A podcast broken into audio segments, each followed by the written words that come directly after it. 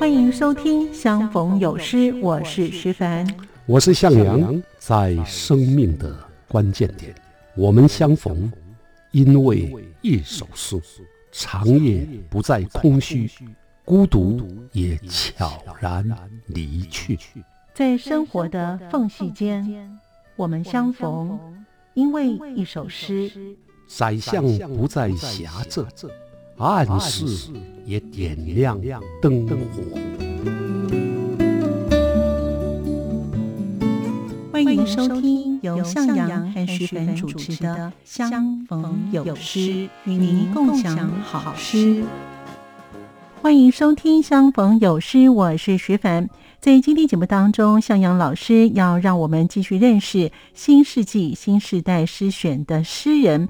老师上次有跟我们分享他主编的《新世纪新时代诗选》，这个时代的年轻人是从一九八零年之后出生，一直到一九九九年这二十年之内出生的年轻诗人。我们继续来聆听向阳老师为我们介绍不同时代不同的诗人他们的作品。欢迎您继续的收听。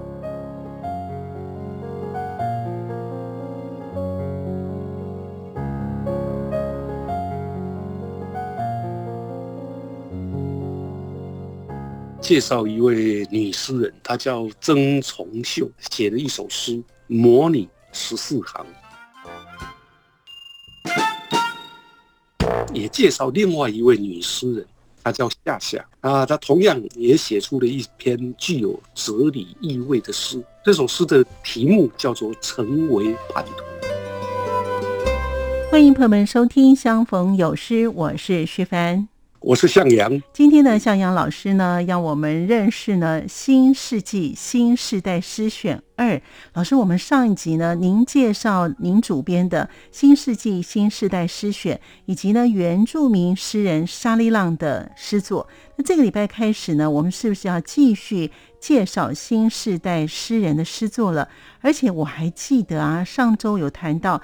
新世代指的就是在一九八零年后出生到一九九九年这二十年出生的世代，诶，他们跟我们大家耳熟能详的前辈诗人已经是大不相同了。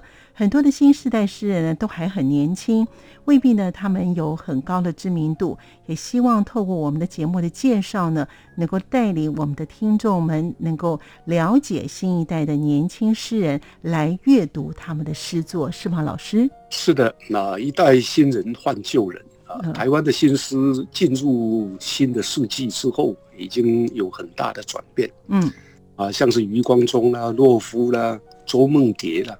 这一辈的诗人，大多数已经凋零了。那比较年轻一点的，像罗志成、陈黎、陈逸之，和我这一辈也都已经入老了啊，六七十岁了，人还是壮年了。嗯，是的，我们都是旧的世代啊，所以我想说，哎，想要多介绍一点新的世代的诗人，是跟他们的诗作，好啊，应该也有必要。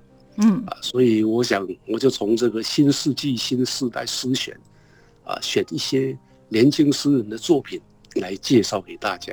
好，那么老师，我们要先从哪一位诗人开始介绍起呢？我想，我们先来介绍一位女诗人，她叫曾从秀，写了一首诗，模拟十四行，就是模拟模拟东西的模拟。嗯，那我先请你朗读。好的，这是曾从秀的作品《模拟十四行诗》，他是这样写的。豢养于动物园里的那只斑马，用名誉模拟我内在的沧桑。黑白相间的斑纹失去泽光，它甩动尾巴，没有半点尘埃扬起。牧草已嚼烂，再嚼烂。蓝山外，一颗狮子用舌头梳理自己的毛发，凝视远方，远方。是不是那片未曾奔跑过、亦未跌倒过的空阔草原？他的眼睛有我沉默的倒影。终于，他累了，适时回到黑暗里，背对我，把我留下。朗读的很好啊！谢谢，谢谢老师。我们赏析这首诗之前呢，我想先介绍一下曾重秀啊，他是一九八一年呢出生于新竹，呃，清华大学中国文学系的博士，那现在是国立台北大学中国文学系的助理教授。他年轻的时候就开始写诗，曾经获得时报文学奖、青年诗人奖、教育部文艺创作奖等多种奖项。那后来出版了诗集啊，《陌生地诗论》《台湾当代游戏诗论》，而且他的博士论文也是诗，就是汉语十四行诗的研究。嗯，可以说是一个创作跟理论呢啊都相当不错的诗人学者。是。那么这一首诗啊，用模拟做题目啊，尝试探讨我们在现实世界还有模拟实境当中真。假难分的哲学命题。嗯，我不知道你还记不记得庄周梦蝶的故事？记得。庄周呢，就是庄子。嗯，庄子有一天呢，做梦，梦见自己变成一只蝴蝶。是。等他醒来之后呢，发现自己还是庄子，所以他不禁呢就问他自己：说我到底是庄子梦中的蝴蝶？还是蝴蝶梦中的庄子，这个是一道很难解的哲学问题。是，比如说，我叫向阳，我是真的向阳吗？或者向阳是真的我吗？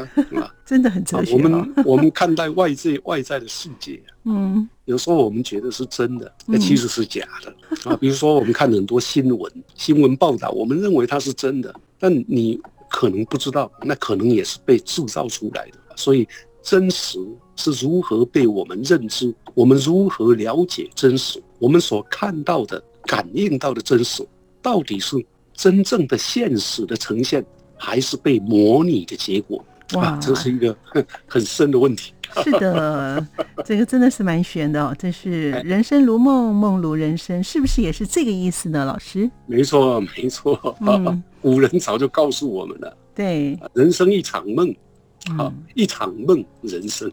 对，真的。好，我们在这个世界上，在这个社会当中，有时候有些事情看似真的，其实是梦啊；看似梦的，可能还是真实。《红楼梦》也是这个意思。哇，呃，是的啊。所以这一首诗一开头，用豢养于动物园里的那一只斑马来名喻，来模拟我，也就是作者我的那个内在的沧桑。嗯。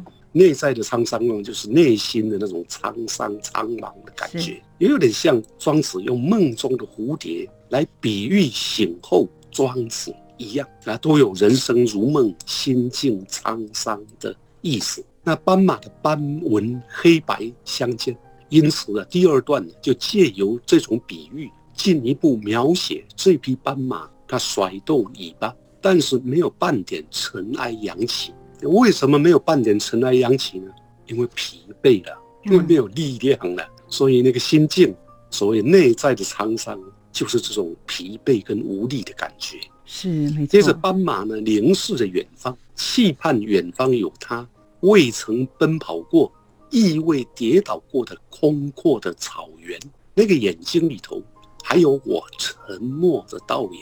又回过头来，写出了斑马的疲惫。跟我内在的沧桑，简单的说，斑马累了，跑不动了，就像我也累了，跑不动了，只是不知道到底是因为我累了，所以斑马累，还是因为斑马跑不动，所以我也跑不动了。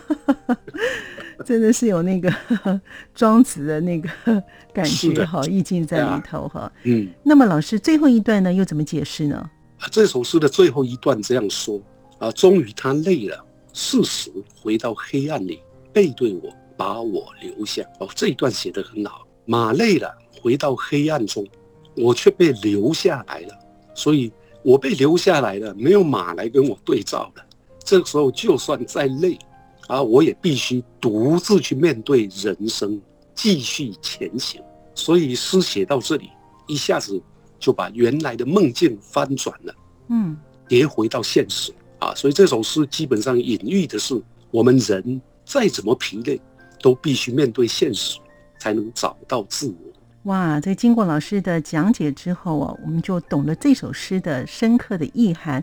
老师，接着我们要欣赏哪位的诗人跟他的诗作呢？好，那接下来我想也介绍另外一位女诗人，她叫夏夏，夏天的夏啊，两个字夏夏啊，他同样也写出了一篇具有哲理意味的诗。这首诗的题目叫做《成为叛徒》，麻烦你先朗读。好的，这是夏夏的作品《成为叛徒》。越来越早醒来，对黎明寄予无限期待。就算有人陪伴。宁可独自跋涉，走得更远、更辽阔，丢掉地图，去到陌生炉边，安然歇息，不在乎无话可说，在四周铺下沉默的厚垫，让风暴蹑手蹑脚经过，甚至刻意猎捕、驯养风暴，更加斤斤计较能否真实传递。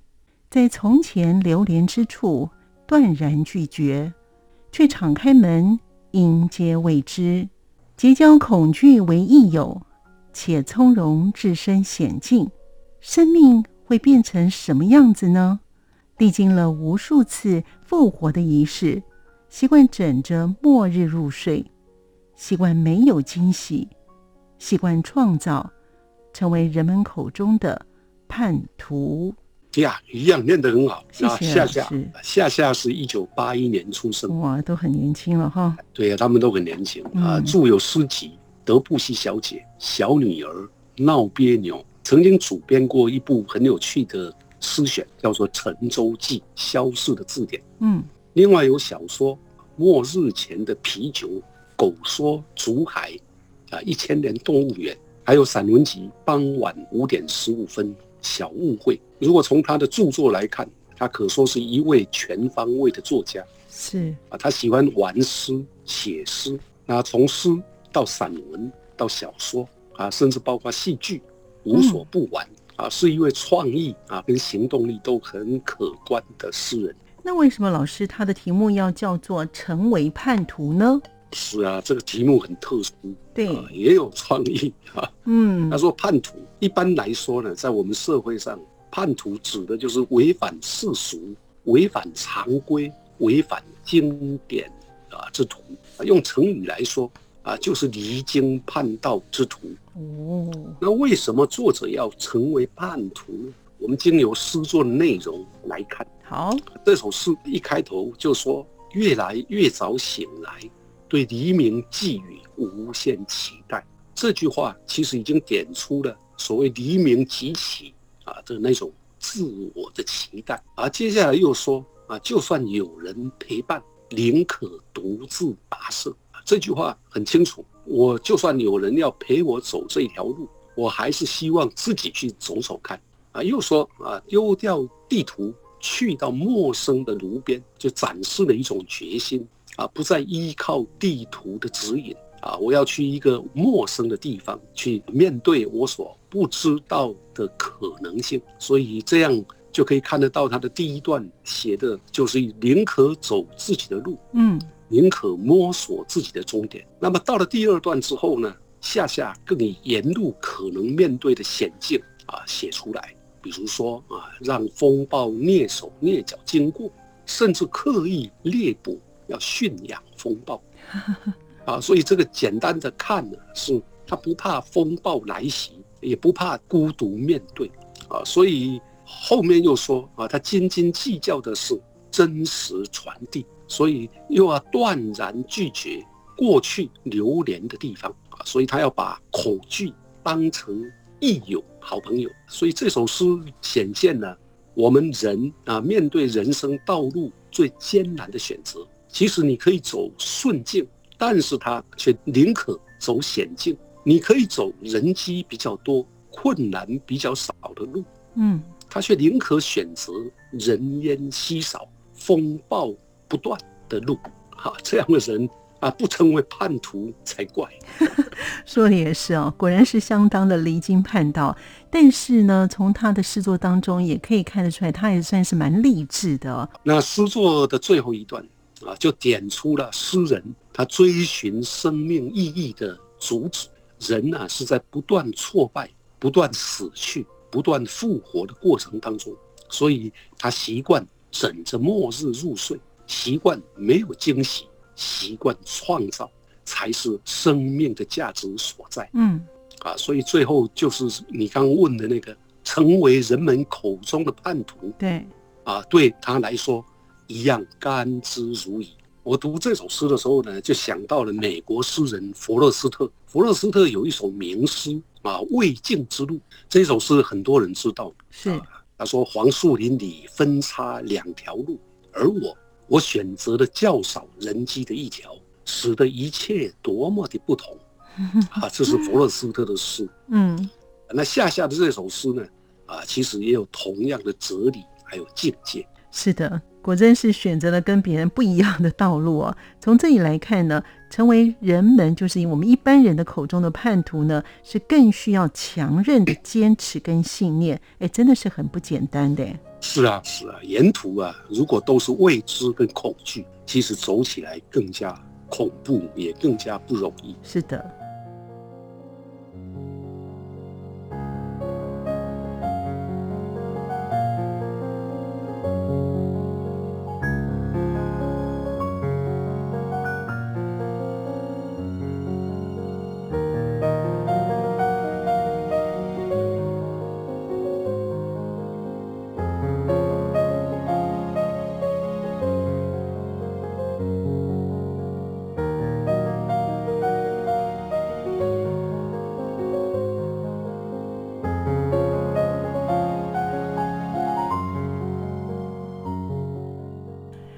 朋友们继续回到节目当中。我们刚才呢，借由向阳老师，让我们认识了新世纪新时代的诗人曾从秀以及夏夏的作品。接着，我们要欣赏哪位的诗人的作品呢？我们继续聆听向阳老师与我们分享。介绍一首谈恐惧的诗，是诗人蔡林森写的。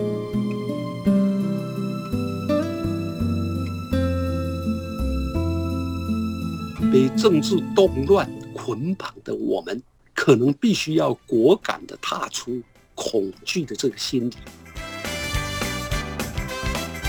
我们必须踏出恐惧，才能免于被美丽的谎言所控制。那接下来，我想介绍一首谈恐惧的诗。哇，是诗人蔡林森写的。关于认识恐惧，啊，同样请你为听众朗读。好的，这是蔡林森的作品《关于认识恐惧》，给阿巴斯阿塔。自幼即被反复教育过了，哪怕是面对最广义的政治，都要懂得心怀恐惧。你要认真持守它，恐惧是个好东西。这是父亲的旨意。父亲温谦的像一头阉牛，随后自学，才又懂得去畏怕。革命之兑现极其相反，一层迷惘。此二者究竟孰更可怖？还需特别戒慎，抗御各种宣称。他们大抵是来路不明。随时可能潜逃无踪的木工，也该提防缄默。有时他脆弱到只能表征羔羊的未诺，更得静景去照料心中那一条胆怯的水脉。烈日烧灼下，它会慢慢逸散，无端消失。而这其实是关乎一头阉牛怎么生出另一头阉牛的故事。如今若是迟疑，不能果敢踏出，起差的步履，亦或有感孤独的封面掠过，便会有一阵骚痛袭来。那是一个声音，在心底丧钟般响起。更可怖的是纷纭的同一性。这个诗不太好念哦，嗯，不太好念。对，我先介绍诗人啊，蔡林森。好。他是一九八二年出生，呃，目前从事的是编辑的工作啊。他的著作也不少啊，他有诗集《杜斯陀》哎，《野夫科技：人类与动物情感表达》啊，另外一本叫《麦格芬》，还有《诗文集寡情问题》。看这些诗集的名称啊，大概也可以意会到，他是一位卓尔不群的诗人。他其实也获过很多文学奖啊。那最近的诗风有一些改变啊，他想要在过去的抒情传统、意象营造之外啊，另外塑造个人的风格。所以这首关于认识恐惧，它是以国际知名的伊朗摄影家阿巴斯阿塔尔阿巴斯阿塔尔啊为主角所写的诗。那诗人突出了阿巴斯摄影里头。跟恐惧有关的作品，科惠这个摄影家阿巴斯的创作精神。另外也关注啊，在战乱频仍的地区，人们面临的集体处境，也是一首相当深刻的诗。老师听过您这样解释啊，我们对于这个诗人的风格有点了解了哈。但是呢，对于呢这位呢摄影师啊，我们不太熟悉阿巴斯阿塔尔，是不是可以请老师呢简略的介绍一下他呢？好啊，阿巴斯阿塔尔啊，他是一九四四年出生于伊朗，前几年四年前二零一八年过世。嗯，他是从一九七零年代啊就开始拍摄战乱国度里头。受难者、受灾者的生活跟苦难，比如说啊，他拍过以色列跟巴基斯坦边境的孟加拉难民，嗯，他拍过北爱尔兰袭击事件，还有伊朗的伊斯兰革命啊等战乱，他透过了镜头捕捉战乱的画面，捕捉动荡社会当中啊人呐面临生命威胁的那种恐惧，所以蔡林森这首诗。第一段呢，他就是用破题的方式开门见山写出阿巴斯摄影作品的主题，就是刚刚提到的政治恐惧。嗯，啊，所以他一开头说，自幼即被反复教育过了，哪怕是面对最广义的政治，都要懂得心怀恐惧。啊，台湾早年也是这样，从小父母亲就告诉你，小孩子啊，对政治不要多说话，无一无嘴。有耳朵啊，不要张嘴巴啊，要保持沉默的意思啊。所以在这个状态底下，这一首描写国际社会普遍都存在，而且延续到今天还继续在延续的战争啊、政治动乱啊，以及他们引发的全球恐惧现象，格局呀其实相当大啊，感触也相当深。那么到了第二段啊，上一代的话又跑出来了。啊，他引用了他形容的父亲是温谦的像一头阉牛，就是温驯谦和温谦啊，像一头阉牛，就像一头被阉掉的牛一样。嗯啊，牛本来生猛有力啊，可是被阉割了。那这样的父亲呢，他讲了一段话，同样是你要认真持守它。恐惧是个好东西啊，这个是个禁忌。是。我们一般呢，在正常社会里面，恐惧不会是好东西。对呀。可是正是因为在动乱的年代当中，你恐惧，你才会保守到自己。也就是说，你有害怕，你才不会太随便。哈，所以啊，当你有了恐惧之心，你才可以因此啊保住你的生命。啊，这个警句里面呢，其实也显现了市井小民对于。政治动乱的那种集体恐惧心理，嗯，而且呢，它不是啊单一的，它是从上一代传到下一代，一直挥之不去的现象啊。就像刚刚讲的，只有戒慎恐惧，才能明哲保身。对啊，我想很多台湾的人也也同样啊都有这样的感觉。是的，其实这句话啊，是对战争还有政治动乱最深层的反讽啊。按照道理。我们反对战争，我们需要和平。那恐惧啊，却畏惧战争。所以呢，当战争来的时候，就逆来顺受，连生命被剥夺，也感觉自己就像草芥啊，就像一只草一样，任人也可以叫做践踏啊。所以接下来他用了好几段啊，就写诗人啊，就写这个人们因为不断出现的政治革命，所以畏怕了。所以迷惘了啊！那对于各种宣称啊，这些宣称，我举个例子，比如说为人民服务、为自由而战等等等等，这个都叫做宣称。政治人物啊，告诉我们，我们这一场战争是为人民而战，或者告诉我们，我们这一场战争是为自由而战。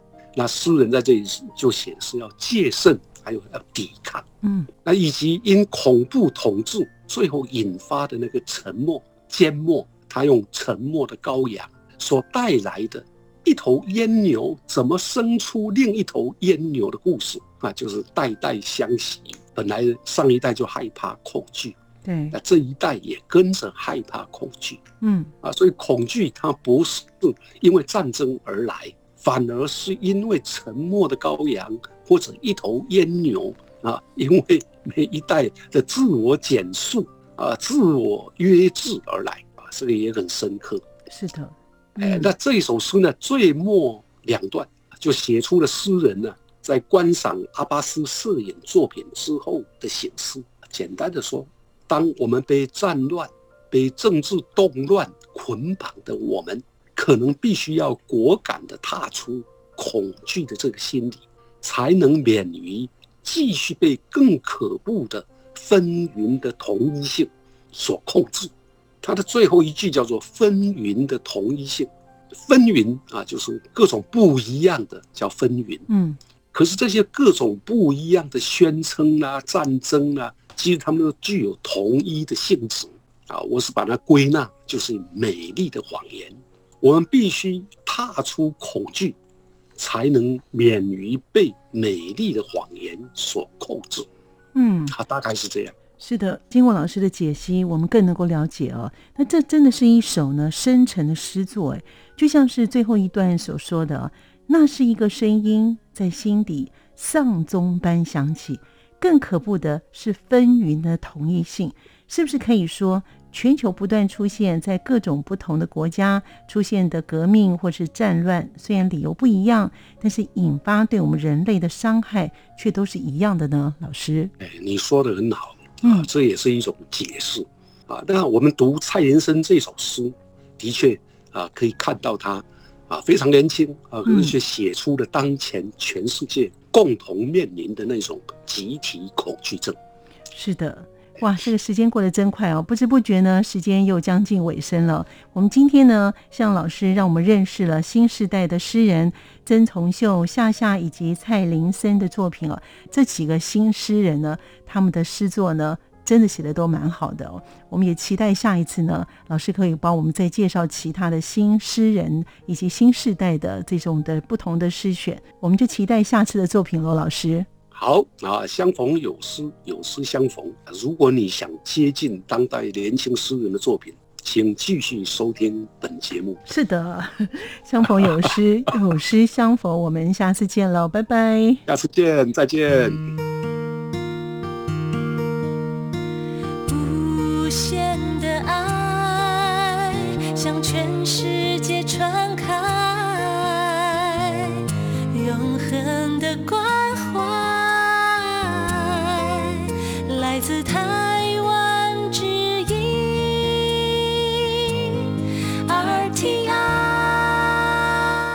在今天介绍的这三位的新世纪、新时代的年轻诗人们，他们的作品的确是很有特色。感谢您的收听，我们下次见。